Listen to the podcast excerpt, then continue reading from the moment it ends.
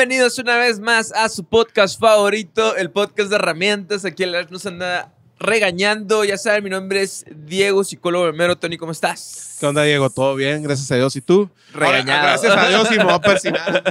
Me voy a persinar y no por lo que vamos a hablar, por Vamos- el pinche Lash. Vamos a hablar del exorcista y le tengo más miedo a Lash ahorita. Lash, ¿cómo estás allá? Pues excelente, güey. Pues excelente. Yo El día de pensaba ahora- que Lash es el hombre más feliz del mundo, güey.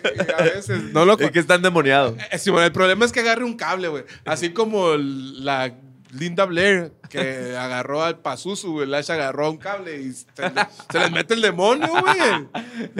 El día de ahora estamos hablando de cosas spooky porque estamos en octubre, mes de Halloween. Entonces vamos a hablar, el día de hoy vamos a hablar sobre el exorcista. Ya saben, datos ahí psicológicos y de todos, mercadológicos y de producción musical. Entonces, como la- entonces, Ay, güey, la banda sonora de esta serie, de esta serie, de esta uh, película. ah, todos recuerdan el esa madre, es otro pedo. ¿De no- qué se trata el exorcista? Ok, El Algo Exorcista bien, es una neta. película que se grabó, en, bueno, que salió en 1973, güey. Y, y es una película basada en un libro llamado El Exorcista también. Y haz de cuenta que es la historia de una niña que, ojo, está tan posicionado el nombre de la actriz, güey, que yo, yo, la neta, siempre había pensado que la morrita del, del exorcista se llamaba Linda Blair, güey. No, Linda Blair es el nombre de la actriz, güey. La, la niña en realidad se llama Regan. Este, y es esta niña que está junto con su mamá, que vive con su mamá, su papá creo que es un padre ausente y la madre. Entonces ahí al principio te muestran cómo son felices ellas, eh, que se quieren mucho y todo. Creo que La es muy importante da, como que la primera parte dar a notar que es una niña así como que muy buena, muy feliz, muy, muy así, ¿no? Es un, es un símbolo así como que no puedes corromper, me imagino. Sí, Yo creo y- que por y eso te sobre lo todo pones, eso, ¿no? que es una niña entrando a la adolescencia, pues, o sea, que ahorita me imagino que vamos a hablar, que vas a querer hablar acerca de eso. Este, pero es, es esto, una niña que vive con su mamá y de repente juegan a la Ouija. Uy, hombre. Jugando a la Ouija se, se encuentran con el, con el espíritu de un capitán.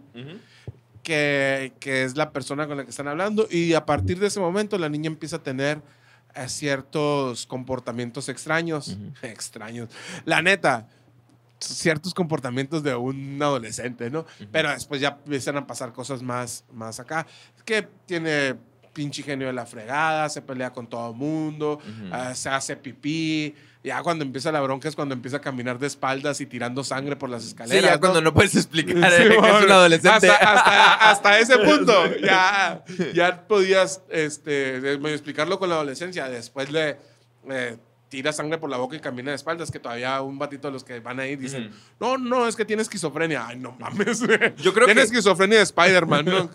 Yo creo que esta película que haya salido en 1973 fue un trancazo porque pues a diferencia de ahora que hay mucha más apertura a la información o a la tecnología, ahorita los morritos son más escépticos, pero todos en algún momento, por ejemplo, personas que somos de los 90, de los así 80 y para atrás, siempre teníamos este, estos momentos de historias de terror, ¿verdad? De que juegas a la Ouija y no, ¿verdad? Y yo nunca jugué a la Ouija y era un terror para nosotros. Historias de fantasmas, historias de esto, historias de lo otro. Entonces, además, nosotros en México, estando en, en un país ultra religioso, ¿no? Donde el catolicismo, por ejemplo, se, se apodera y el tema del exorcismo para nosotros es como cuento del saludo al padre Gary. Ah, vean el capítulo de Bad Bunny con él. Debería hacer este con él, ¿no? Sí, man. Es como que escogimos medio bien los, los temas. ¿no?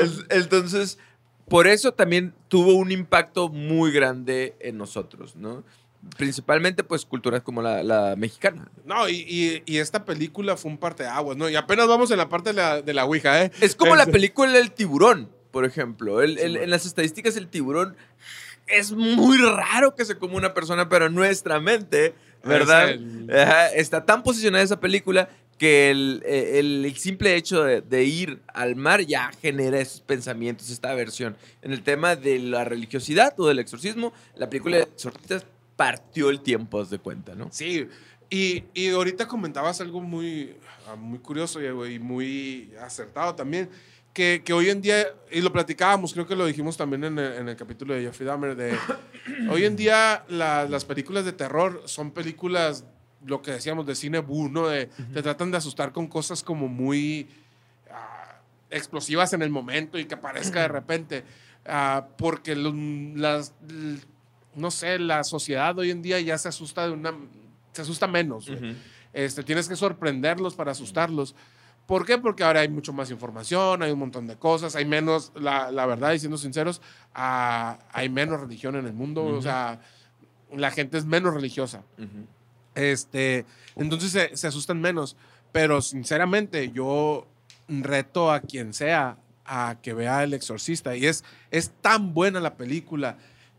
Véanla y si no sienten absolutamente nada, es que vayan y chéquense porque no tienen sentimientos, güey. El Exorcista es tan buena la película que ver, yo tengo una historia que me dejó traumado, ya te la platiqué.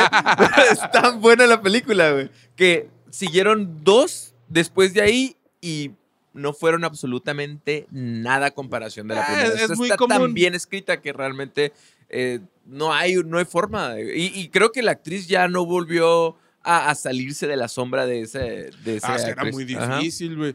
Pero y aparte eso es muy común en, en las películas de terror, güey. Así como hacen la primera y la primera es muy buena y las demás son no Mm. son tan buenas, pues. Y, y muchas veces estás esperando ese esa sorpresa o, o eso que te causó la primera película, pero es muy difícil. Si ya te sorprendieron con algo, es muy difícil que te vuelvan a sorprender con lo con lo mismo, pues. Este, entonces yo creo que por eso no, no, no funcionan después ese, ese tipo de películas. Eh, no sé, pasaba también, por ejemplo, con Scary Movie, que me gustaría que después la... No, no es Scary Movie, es Scream. Es tan, es tan, está, está tan posicionada la Scary Movie que, que ya se queda, ¿no? La, con la de Scream, que después la 2, la 3 ya no, ya no funcionaron y, y la primera sí, sí funcionó. Pero bueno, eh, Lin- mira, voy otra vez Linda y te iba a decir. No, Regan. Regan y su mamá, que se llamaba Chris, ¿no? Ujú. Eh, juegan a la Ouija, empiezan a suceder cosas raras. Y la mamá ya visitó hospitales, doctores, de todo, y no, no le encuentra solución al, al problema de su hija. el primer diagnóstico de Reagan, güey. Eh, para empezar, en 1973, el, el manual de los trastornos mentales, pues yo creo que ya estaba muy, bien, muy anticuado, ¿no? Entonces, ¿Pero por qué? Si apenas pasaron 50 evolucionó. años. En esos tiempos, en- me imagino que en ese DSM, el tema de, de la orientación de género, la homosexualidad, todavía era una enfermedad, por ejemplo, en Sí, man. aquellos tiempos. Sí, pues ¿no? hasta los 80 se quitó, ¿no? Entonces, obviamente, pues el, el diagnóstico en ese momento no iba a ser así muy acertado, pero el primer diagnóstico de Reagan fue trastorno de los nervios, así se llamaba, güey, trastorno de los nervios, le dice el, especialista. Entonces, que está bien curioso porque pues este en, en aquellos momentos se trata tiene rasgos de hiperactividad falta de concentración mal temperamento eh, hasta llegar a la depresión no y se le recetó eh, creo que la película se le receta Ritalin güey sabes cuál es el Ah, Ritalin no, el. Ritalin se utiliza para los para los adolescentes normalmente o para los niños que tienen eh, trastorno de déficit de atención con hiperactividad, que probablemente después se transforma en ese trastorno, ¿no? Entonces, algo muy interesante es que el Ritalin, pues, es la forma comercial de decirle al metilfenidato. El metilfenidato es este, es este medicamento que le dan a estos niños para generar como que, eh, ayudar como en estos problemas de conducta, güey. Oh, muy interesante. Entonces, por eso tiene todo el sentido del mundo, güey. De que tú, tú decías ahorita, los primeros síntomas eran, eran de un adolescente... Normal. Sí, de, de un adolescente que... Estar irritado, Ah, todo, todo Que- le daba flojera. Entonces, ¿qué es lo que pasa? Pues lo llevas con un profesional. Y fíjate, para esos tiempos que, que en esas películas yo creo que estén mencionando ese tipo cosas está muy interesante, con un diagnóstico, con medicamento, y no pasa Pero, nada. y ¿no? también porque era en Estados Unidos, ¿no? Yo creo que en los Sí, 70 a ver, en México. A la primera te hubieran llevado con, con Con el el- sacerdote, con el con sobador. un brujo. Ah, O sea, que te pasen, Tiene- que te mal de un- ojo. que, que te pasen un huevo, güey. Y luego ya lo quebran y sale como medio hervido. No te estoy burlando porque hay gente Sí, que. porque a mí me pasó, a mí me llevaron. Ah. Le ponían un moñito rojo. el- ah, ya, pues. este, pues, fíjate qué interesante porque, pues sí, le, le diagnosticaron algo, pero ojo. Tengo que voltear a ver cómo se llamaba. Voy a decirle Linda todo el tiempo porque si no me voy a meter en bronca. Regan. Regan no tenía eso, ¿no? Eh, La, la mamá lo lleva con psicólogos, con psiquiatras, los lleva a un hospital psiquiátrico donde le hacen unos estudios, güey, casi casi se ve una lobotomía. ahí, güey, en psicólogos, los 80s, memeros. O- ojo, bien, bien. ¿Qué pasó, Las? Que las llevaron con psicólogos y memeros. Memeros psicólogos. que, que también, ahorita que decías hablar de la, de la lobotomía, antes, güey, cualquier cosa que no se sabía qué era, pues era causa del demonio, ¿no? Entonces por eso se empezaban a hacer trepanaciones, que es hacer agujeros en la cabeza para que salieran, ¿verdad? Todos los Ah, espíritus entonces, chocarreros. Jeffrey, Jeffrey Dahmer lo que quería era sacarle los demonios a los gays. Por eso agarraba gays, porque Que en ese bien- tiempo eran... Bien interesante, estamos hablando de esta, de esta película después de hablar de, de Jeffrey Dahmer y era la pe- película favorita de Jeffrey Dahmer y también... Oh, ¿lo viste? Sí, cierto, güey. eh, caen las coincidencias que también es la peor película para mí. Oye, pero era El Exorcista 2 la que veía Jeffrey Dahmer, güey. Ah, era la segunda. La Ah, bueno. En fin. Hasta para eso eh, tenía tiene- mal gusto ese güey. Oye, un saludo para Lash que se compró la chamarrita de Jeffrey Dahmer. Y ya, ya, ya, ya nomás le Ya faltan se los pintó el lentes. cabello, ya trae los lentes. No, ahorita no va a preguntar si nomás quiere, nos quiere tomar fotos. A mí, me gusta, a mí me gusta más la del Exorcista 2, güey. No, Mira, ya empezó, ay, güey. Te digo, ya me está dando miedo. Desde que, desde que hicimos Jeffrey Dahmer, ya no vengo aquí a la- al, al estudito solo, güey. ¡Qué ojo! Ahorita que decías acerca de, de que le empiezan a hacer como estos estudios a ella, le dan, es que le dan un segundo diagnóstico, güey, que se llama desbalance de la actividad eléctrica química, ¿no? Entonces, Ah, cabrón. ¿Eso sigue existiendo, güey? En, en aquellos tiempos, pues al parecer así tenía el nombre. Ahorita no sabría decir más o menos qué, qué, eh, trastorno podría ser. Pero por eso le empiezan a hacer a ella, si te fijas, choques eléctricos. Hay una escena donde No, le inyectan algo aquí y empieza a chorrear sangre. Le sacan Que- sangre sí, de, que- la, de la de la arteria, garganta, que pareciera como algo ya demasiado rudo, que según esto para a lo mejor nivelar los químicos del cerebro, que actualmente pues se da con antidepresivos, ansiolíticos, eh, metilfenidato, como vimos ahorita, entonces donde ya estaban buscando opciones mucho más fuertes porque la conducta de, de Reagan era muy, muy ¿y cómo- fuera de lo normal. ¿Cómo se llamaba esto? ¿Desbalance qué? Desbalance eh, de la actividad eléctrica química. Pero ahí lo dijeron en inglés, ¿no? entonces sí lo traduje. ¿Y ¿Cómo se llama eso en español? Entonces, pero realmente, si te fijas, la mamá de, de Reagan lo que hace es.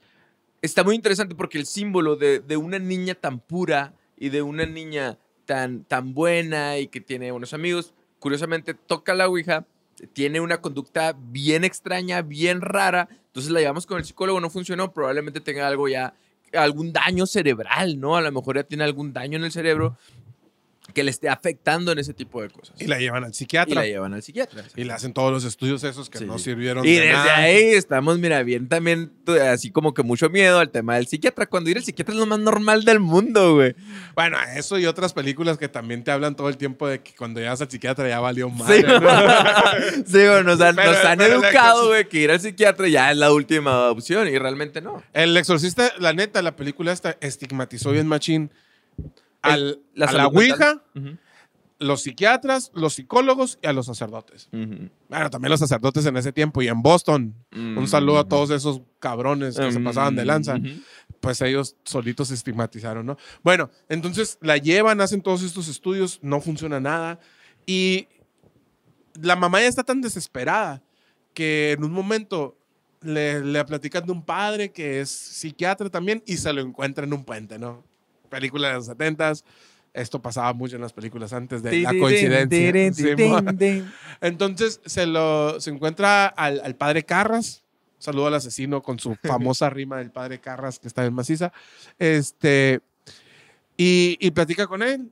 Y al padre lo primero que hace, a diferencia de la mayoría de las personas religiosas que pueden decir, ah, ok, sí, es un demonio, ¿no?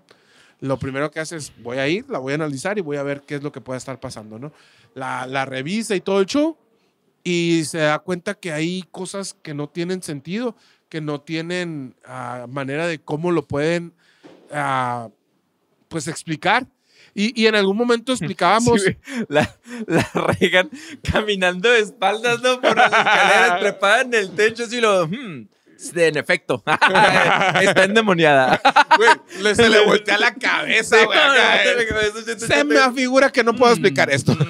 Pero, pero ya lo platicábamos en, en algún momento, de hecho, con el, con, fue en el de la Inter- Interestelar o en el de, en el de Bad Bunny, que eh, creo que tú lo comentabas, que la religión se iba, Salud. se iba haciendo un poquito más, iba ocupando menos espacio.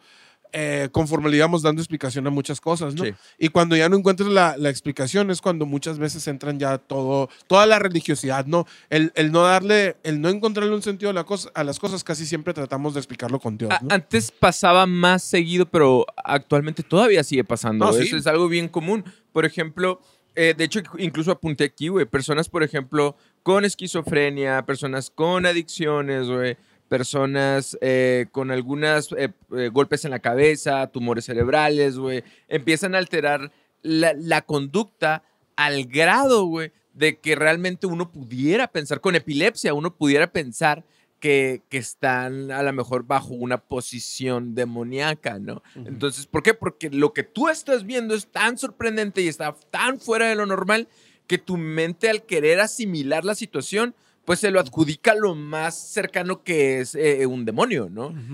Antes pasaba más, actualmente todavía sigue pasando, pero hay algo bien interesante, güey. Eh, hay, cuando hablamos, por ejemplo, de alguna esquizofrenia, a mí me ha tocado trabajar con personas, ya sea en, en cuando estuve en prisión o cuando estuve en adicciones, que no nada más es lo que yo alcanzo a ver si se está convulsionando o no, sino lo que habla la persona. O sea, lo que habla la persona. Y me ha tocado escuchar de personas que dicen que yo hablé con Dios, yo hablé con la Virgen de Guadalupe, yo soy el Mesías. Yo escuché, yo lo he escuchado en mi trabajo, pero es mi trabajo, ¿no? Y también con una voz de... Y, y- y ahí es como, no está muy alejado de la realidad que te toque las fibras y que tú empieces como que a creer, pero realmente a lo mejor están pasando algún trastorno de esquizofrenia, algún golpe en la cabeza, algún consumo de drogas. Entonces apunté un- una, una frase que dice aquí, dice, si la víctima cree en la posición, eh, o sea, si, si la víctima cree en la posesión, es, o tiene el conocimiento de eso, es capaz de que si tiene alguna enfermedad, pueda, puedan combinarse las dos cosas. O sea, no, no que la posición sea real, sino que la persona con esquizofrenia se, se crea poseída, pues. Mm. Pero también el que la persona crea que existe el exorcismo, también puede ser como que alejada de ese tema. No sé, no sé si me explique, güey. Me enredé un poquito, la Sí. neta. Entonces, vamos a suponer que hay una persona con esquizofrenia, Ok. ¿no? Entonces, o con un consumo de, de adicciones muy fuerte, o al grado que ya existe un daño cerebral, ¿sí? Entonces, la persona se lo puede adjudicar a, A una, una posesión. posesión. Entonces, si la persona cree o tiene conocimiento en la posesión, se lo puede adjudicar y puede decir, es que yo estoy poseído, yo soy el espíritu de sabe quién, como en otras historias que hemos visto y también cuentan mucho en leyendas legendarias. Pero si la persona cree en el exorcismo, dentro de su año también puede curarse de eso. Güey. sí, está interesante. es como un como un placebo, güey. Sí, es como un placebo, güey. De hecho, hay, hay estudios, porque estaba leyendo ahorita, acerca de, de darle antipsicóticos a ciertas personas con problemas, a lo mejor con dependencia de sustancias, etcétera, que les puede ayudar en sus problemas, ¿no? Qué loco, güey. Este, fíjate, y nosotros ya lo hemos comentado muchas veces, somos, somos persona- personas que, que obviamente nos gusta informarnos y, y nos gusta como todo la- lo de la ciencia y no nos vamos a considerar científicos ni mucho menos, pero también somos personas que, que nuestra educación estuvo muy basada en la religión, pues, o sea, Ujú. nuestra formación como personas fue muy cercana a la religión, estuvimos en grupo de jóvenes Sí, mucho tiempo y, y la neta, pues tenemos amigos que, que aún están, ah, bueno, en, el Gary, ya lo hemos mencionado tres veces aquí, a ver si es aparece. sacerdote. Acá, es, es sacerdote y lo conocimos pues antes de, de que fuera sacerdote como seminarista y todo este show. Ya estuvo aquí en el, en el El- programa. El mismo Sauri también. y, y, pues uno de, de mis mejores amigos, un- mi compadre este, Leo, es, es sacerdote. Y, y, y hemos conocido como muchas cosas más allá de, de nada más como la misa, pues, o sea, Ujú. ¿por qué? Porque sobre todo en el catolicismo se da muchas veces, es así como, la- yo tengo una teoría, que la Coca-Cola se toma mucho porque la eliges cuando no sabes qué soda tomar. Entonces lo más fácil es de elegir es Coca-Cola, ¿no? Si, si te preguntan, ¿qué, ¿qué refresco quiere? Pues Coca, Ujú. para no pensar, ¿no? Y lo mismo pasa con el catolicismo, desgraciadamente, ¿no? Así como de, ¿qué, ¿de qué religión eres? Católico. Y, y realmente no, no lo practicas, ¿no? nosotros fuimos más allá de eso y conocemos ciertas cosas más, ¿no?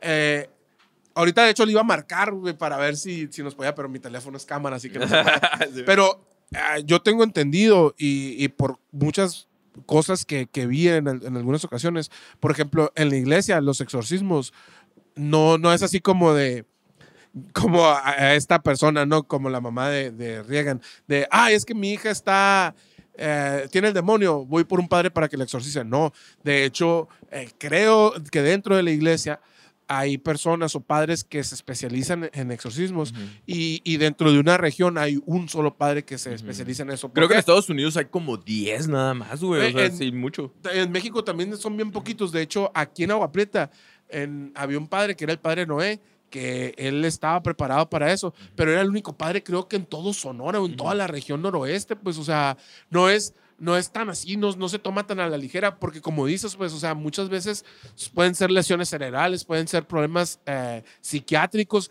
y, y la iglesia no se toma a juego de eso, pues, o sea, también por eso hablaba ahorita de que la misma película se encargó de, de estigmatizar o, o de malinformar de cierta manera eh, ese tipo de cosas, porque después del exorcista, los casos de exorcismos o los casos de personas que decían que estaban endemoniadas pasó de cero a mil, pues. Y, y las películas también. Los asesinos en serie, güey. Por ejemplo, cosas también está mal. el caso de, de la película de Emily Rose, que esa se ambienta en un juicio, güey. ¿Sí me explico? ¿Por qué? ¿Qué es lo que pasa con el tema de, de ese que ese fue un caso? Esa es la parte que a nosotros nos entra como que en, en las emociones y en las entrañas.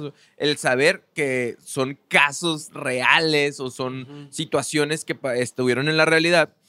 Entonces, el que esté tan cerquita de la realidad nos hace sentir más cosas y generar esta atención hacia ello. Entonces, en el caso de ella, porque es otra película y es otra historia, pasó por un montón de tiempo en sesiones y rituales de exorcismo. ¿Y cuál fue la causa de muerte? Desnutrición y deshidratación, loco. O sea, ¿qué es lo que pasó? Al grado de enfocarse tanto en la religión, dejaron de lado lo básico, pues. Lo humano. Y, ajá, o sea, el llevarla con el médico y este tipo de Darle cosas. de comer. Causa de muerte, desnutrición y deshidratación. Son cosas totalmente básicas. Pues entonces es por eso que. Pero pues ese es un caso todavía más complejo, con más notas y todo este tipo de cosas.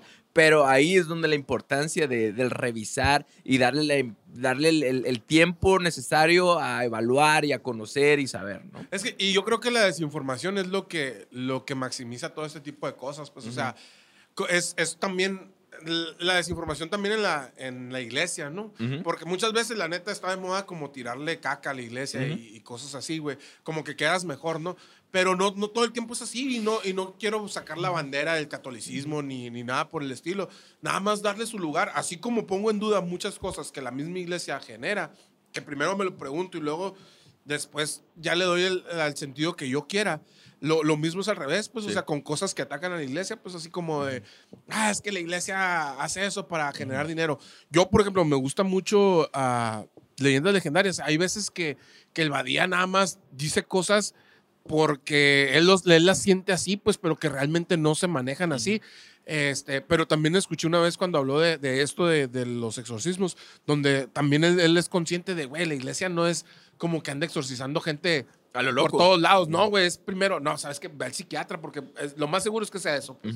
Y ya, y ya después, si, si, como en la película, si no se, se arregla, si ya empiezas a caminar por las paredes. Ahora sí, entonces- como lo explicas, ¿no? O sea, si ya llega un punto donde la ciencia no lo puede explicar, por ejemplo, en mi caso como psicólogo, o sea, de que la mayoría de las cosas, o todas las cosas con las que trabajamos, no la mayoría, tiene que estar basado en el DCM, en el libro de los trastornos mentales. Aquí estamos viendo que estaba desactualizado. Entonces hay cosas que tenemos que primero probar para tratar, ¿no?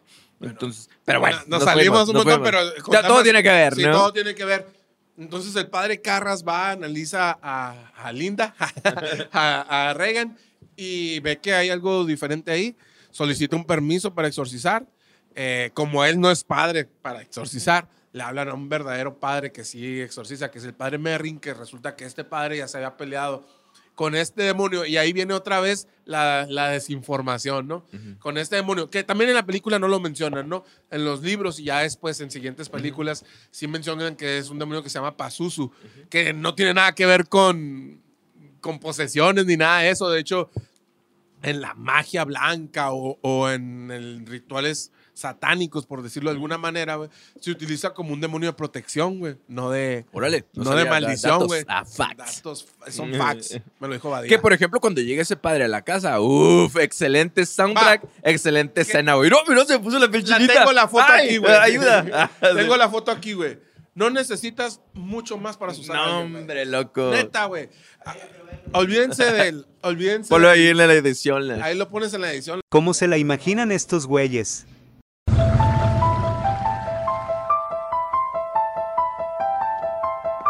Como realmente fue.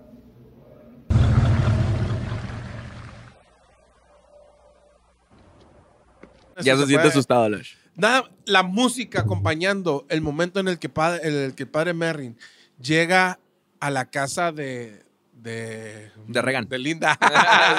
de Reagan. Este. Sientes bien culero, güey. Jaja, qué locos. Sí. Y es, es como el, eh, no sé, la, el, el inicio, tú sabes, o el preámbulo de se va a agarrar a chingazos un sacerdote. Con el diablo, el perro, diablo, güey. Agárrense porque van a volar pelos. La, la neta, güey. Entonces, genera, no genera como ese miedo de, oh, uy, qué miedo. Mm. Te genera una sensación Una de estrés, tensión. de tensión. De, algo malo va a pasar. pues. Simón. Eh, es, es bien importante hablar acerca, por ejemplo, en las películas de terror, que el jugar con el silencio y el jugar con la música y, y el saber actualmente ya es bien utilizado, pues el saber en qué momento voy a callar eh, todo el sonido de la película para generar tensión. O sea, es literalmente tocar tus emociones. Sí, Pues, y- por eso también nos atraen tanto estas películas. ¿no? Entonces llega el padre, el padre Merrin, hace todos los movimientos que tienen que hacer ahí. Eh, al final se sabe que este demonio andaba buscando al padre Merrin para vengarse de él. Eh, mata al padre Merrin. El padre Carra se había quedado dormido, güey. Estás en un exorcismo y te quedas dormido, güey. Qué, qué Este, aburrido estoy, mami. sí, qué aburrido está este demonio. Se queda dormido cuando despierta, ve que, que Regan mató o el demonio mató a- al, padre, al padre Merrin. Y lo que hace él es decirle al demonio que lo posea a él. Y para, que, para liberar a la niña. No se les pudo haber ocurrido más antes. ah. bueno, pero pues igual tenían miedo, ¿no? El demonio se le mete al padre Carras y este opta, antes de, de hacer algo malo, se tira por la ventana, se, Se suicida. se suicida. Eh, ojo, para la iglesia, eh, quitarse la vida es como que no, no este. Pero pues aquí de- llega un sacerdote al momento final. Güey, en ese pueblo los sacerdotes caminaban por las banquetas como si nada, ¿no? Pasa un sacerdote, ve, el- va el padre, lo confiesa y liberan al, al padre del demonio, el demonio desaparece y, Sí, y final de la, de la película, ¿no? Sí, como que le da los santos óleos, pues lo, lo- lo absuelve de sus pecados, ¿no? Entonces, que eso también es algo muy importante, que rompe tu realidad. Primero, una niña totalmente pura, corrompida, ¿no? O sea, que, que está diciendo, fuck me, fuck me, y luego se le voltea la cabeza, ¿no?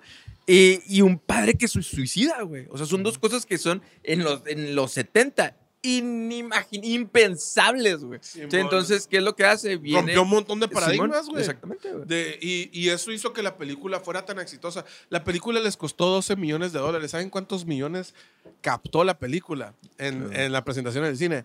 441 Cállate, millones de dólares, güey. Porque todo el mundo quería ver la película, güey. Ahora, hay uno, hay una... El primer... eh, aquí ya me voy a meter un poquito más en marketing. Y una, una de las cosas por qué creo yo que tuvo tanto éxito. Además de ser una muy buena película de terror. Simón. Fue, fue nominada al Oscar como mejor película, güey.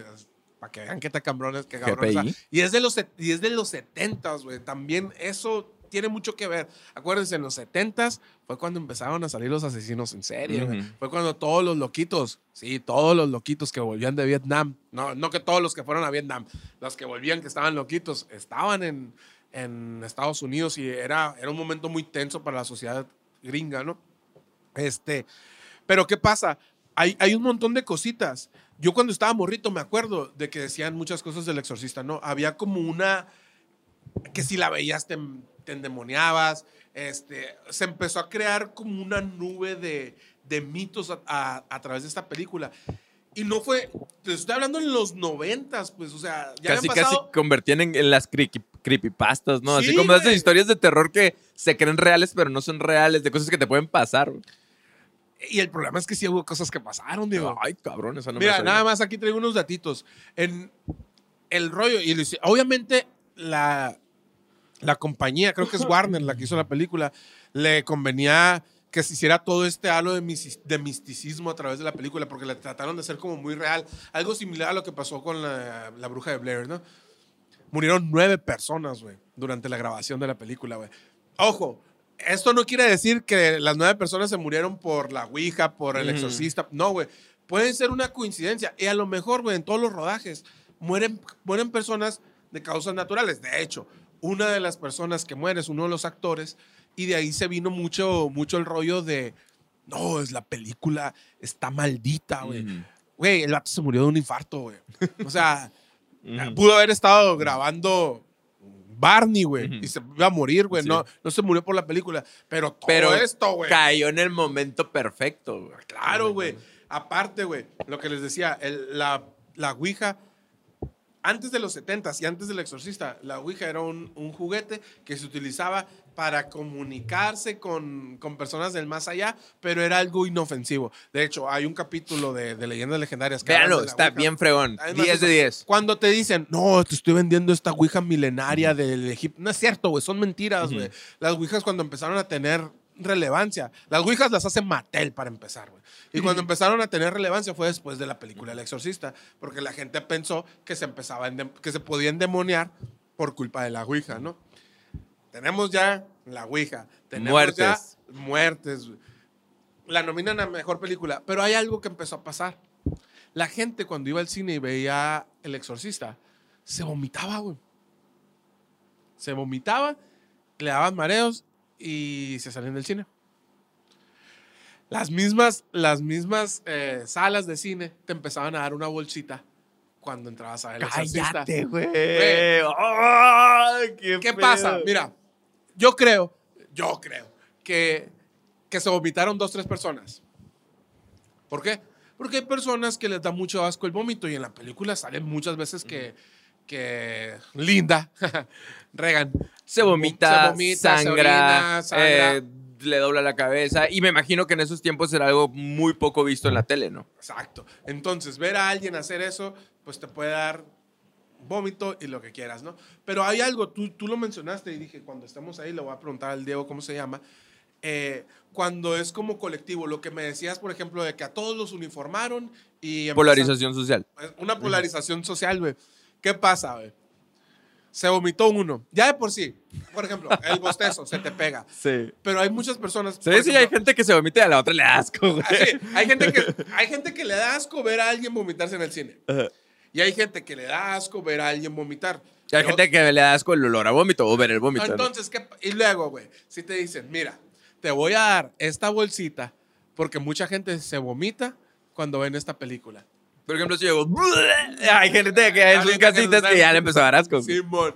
Entonces, güey, era una polarización, güey, de todo el mundo. Era un vomitadero en la Sí, sala. güey. Mucha gente que no aguantaba. Y a lo mejor no puede ser que no por la película en sí, sino por la situación de la película. Güey, fue el mejor marketing. En una década en la que el marketing todavía no se, no se implementaba o no se empleaba de manera tan consciente, güey.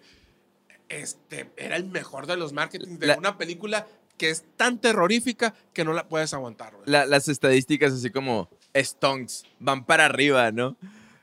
Y yo, hablando de eso, güey, yo quiero dejar también como tú dirás, bueno, entonces, ¿cuál sería el diagnóstico hasta el punto donde se pudo haber explicado, pero continuó, ¿no? Porque está más que claro, mucho más que claro, en el caso de Reagan, que, que la película te dijo que sí, sí era el demonio, pues, ¿no? O sea, ahí en la película. El diagnóstico, demonio.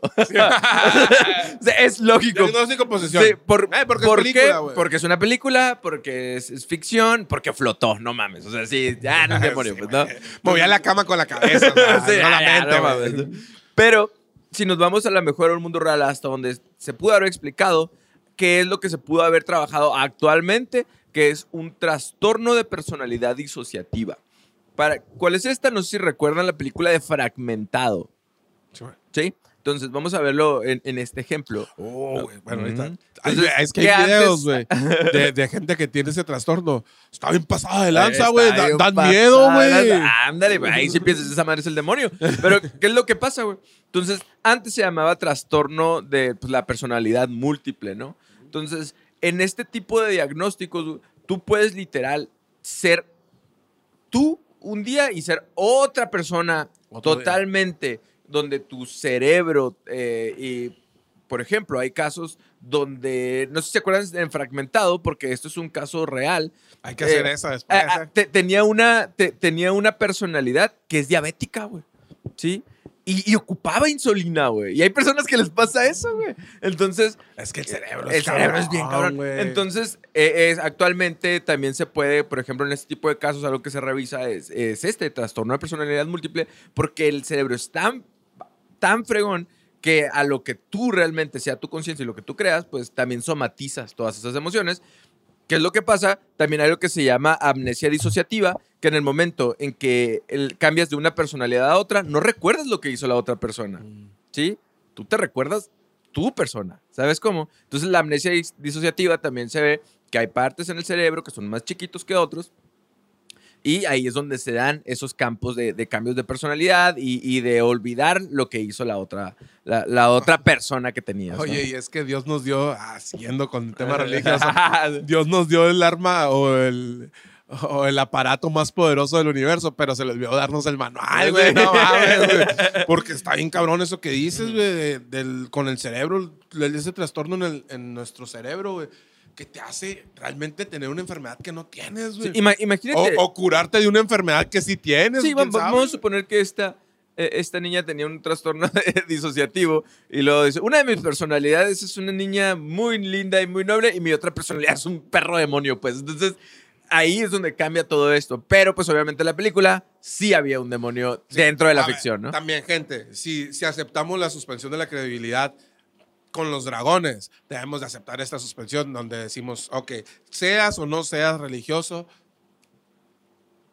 pues había un demonio, güey. se, tal se- cual, se- o sea, se mete a nuestras fibras y a nuestra mente y incluso para las personas que yo me considero una persona relativamente escéptica últimamente, ¿no? O sea, más ya cuando vas creciendo y vas estudiando y te vas haciendo afín a tus creencias y a tus valores, pero pues no puedes evitar que este tipo de películas te lleguen, ¿sabes? Como, y, a pesar de que ya los efectos están bien zarras, son parte de la cultura y son parte de, también de las cosas que partieron el cine y no hay manera en que no, algo no te haya estimulado tu mente, ya sea la música, ya sea la imagen de esta niña endemoniada, ya sea lo- el padre ahí afuera de la casa, algo tu- tuvo que haber llegado en el momento, ¿no? Y, y no sé, o sea, vuelvo, vuelvo a lo mismo, ¿no? O sea, voy, ahora sí me voy a poner el...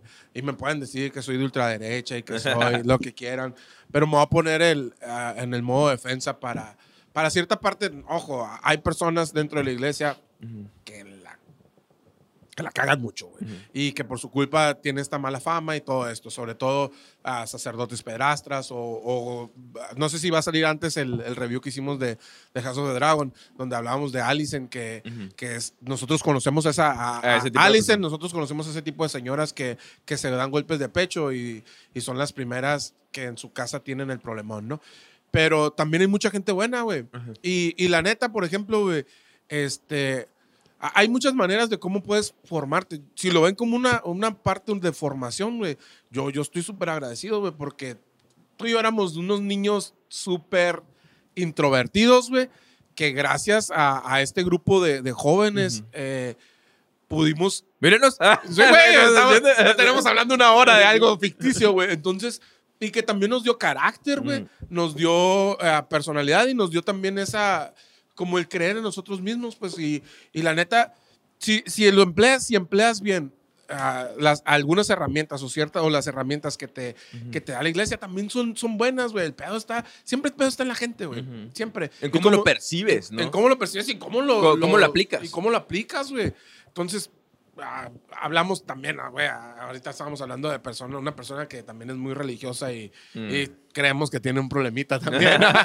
Pero bueno, este, la verdad, la película es una gran película. Gran película. Es una película de terror de las de a de veras, güey. Eh, por algo ganó tantos premios, por algo generó tanto. Aparte, el marketing, creo yo eh, que fue accidental. El marketing accidental que, que se fue generando. Que obvio, ellos no hicieron nada para detenerlo, ¿no? O sea, Ajá. nunca salieron y decir, no, no, no, no es cierto, que se murieron nueve. Ajá, Probablemente nah, güey, claro ni que se murieron nueve, probablemente se murieron dos y ellos dijeron, se murieron nueve. Sí, Ah. sí, o no, no, no dijeron nada, nomás, no, pues se murieron. Y, y, eh, lo que te decía, pues, por ejemplo, las salas de cine, después todo eso evolucionó, en que decían que si tú veías la película, vomitabas, te, te- era tanto el miedo que te tenías que salir y decían que había gente que había abortado o que había sufrido infartos o que ahí mismo se les había metido el demonio. ¿Qué, qué pasa cuando te dicen no vayas a ver esa película? Eh, ahora, ahora voy a tirar los madracitos a la iglesia católica. Cuando salió la del crimen del padre Amaro, la iglesia salió a decir, no vayan a ver esa película. Error, güey. La película era muy mala, nadie la iba a ver, güey. Pero nos dijeron, no vayan a verla. Ahí vamos a y verla. todos fuimos a verla. Lo mismo pasó con El Exorcista. Nada más que aquí teníamos una película que era muy buena. Y todavía los hijos de su mamá, en el año 2000, este, sacaron una ah, película remasterizada con las escenas del director, porque la escena de las escaleras no salía en la película original, ni también salió una escena donde la, Ay, la niña saca una, una lengua de, de serpiente, está haciendo la cara, y es una lengua de serpiente. Hay dos o tres escenas, nomás 20 segunditos le pusieron. Ahí van tus pendejos a, a verlo. Yo la fui la vi, güey. No la vi en el cine porque no había cine en Agua Prieta en ese tiempo. Pero fuimos y la rentamos y nos juntamos un domingo en la casa de, de un amigo, de una amiga, no recuerdo, a, a ver El Exorcista, a ver eso. ¿Y qué pasó, güey? Muchos que vimos, porque aquí en México El Exorcista, la mayoría los vimos en Cine Permanencia Voluntaria del Canal Sí. 5, güey. Que ya se nos había olvidado. La volvimos a ver en el 2000. Y muchos niños. Revives no- el trauma, güey. Muchos niños que no la han visto, reviste el trauma. Y hoy por hoy hay gente, como tú comprenderás, que ya nada más con oír la musiquita, güey. Se te pone la piel se le chinita, pone güey. la piel chinita. Ah, yo te estaba diciendo ahorita que am, yo tengo una historia con esto, ¿verdad? sí, me tocó. Cuéntala, yo cuento todo, güey. Ah, así rapidito, una vez. Está, No, no, detalles, detalles. Yo era niño, tenía como que. Yo, yo le calculo unos 5 años, güey. 5 o 6 años máximo. Tenía 15. Entonces me quedé viendo la tele como todo niño y me quedé dormido, güey. Entonces la tele se quedó prendida y resulta que me dio por levantarme o despertarme a medianoche, güey.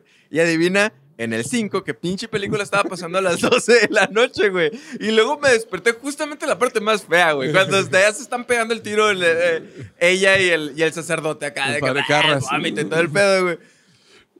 Viejo de ahí, güey. Hubo un antes y después de mi vida, güey.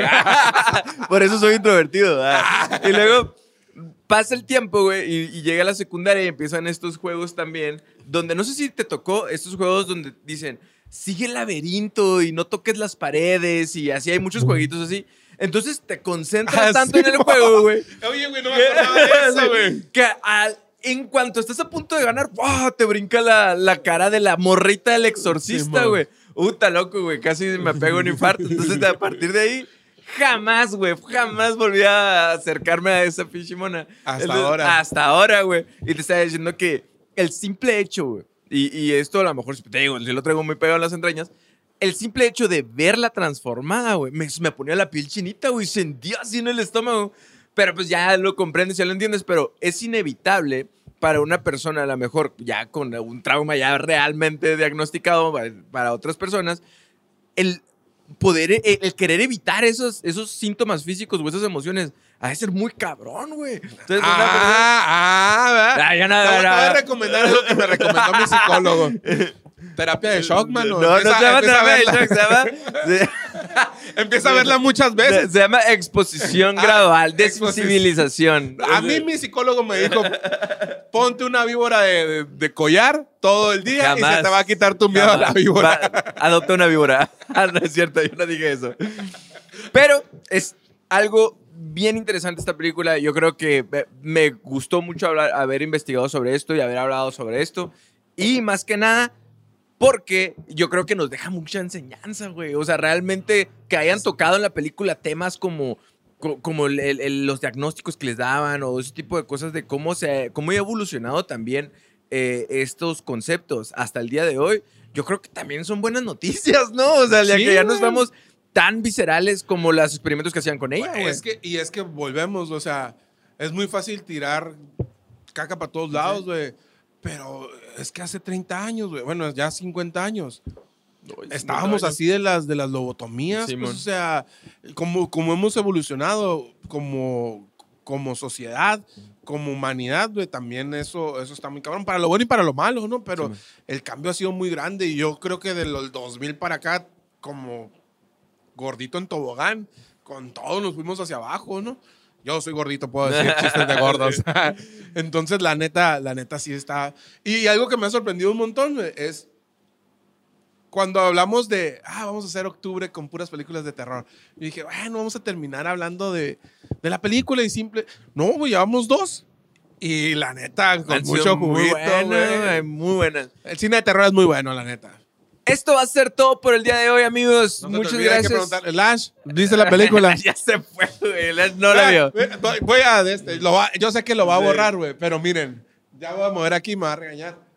Así, así nos quiere nuestro productor. Ahí va. Ni, ni viene a ver el Se podcast. fue, güey. O sea, no, no es cierto. Tenía una, una cita ahí con su esposa en, en no sé dónde.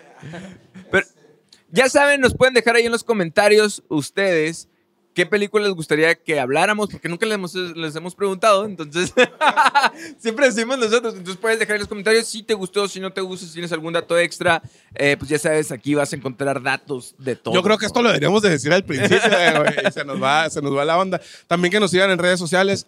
Ojo, nos pueden encontrar en, en YouTube como ah, AP Media, porque nos estábamos dando cuenta que nunca le ponemos el Sí. título de podcast de herramientas.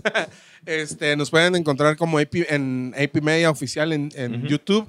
Estamos en Spotify. Muchas veces nos preguntan, estamos en Spotify, en Como Apple podcast Podcast, en, en todos lados nos pueden encontrar en todas sus plataformas de, de escucha para que no gasten datitos. Este, y nos pueden encontrar en nuestras redes sociales como... Como herramientas para psicólogos en Instagram, AP Medio Oficial en YouTube y podcast de herramientas en Spotify. Simón. y a mí como... Bueno, también tienes tu... Bueno, no sé Sí, si sí, herramientas para psicólogos. el personal, ¿no? no, ni lo uso. y a mí me pueden encontrar como Tony Santana. Y pues... no Nos sé. vemos la próxima sesión, amigos. Sale. ¿La has visto la película? No. Ni para qué preguntamos, ya. Nunca la ve, güey.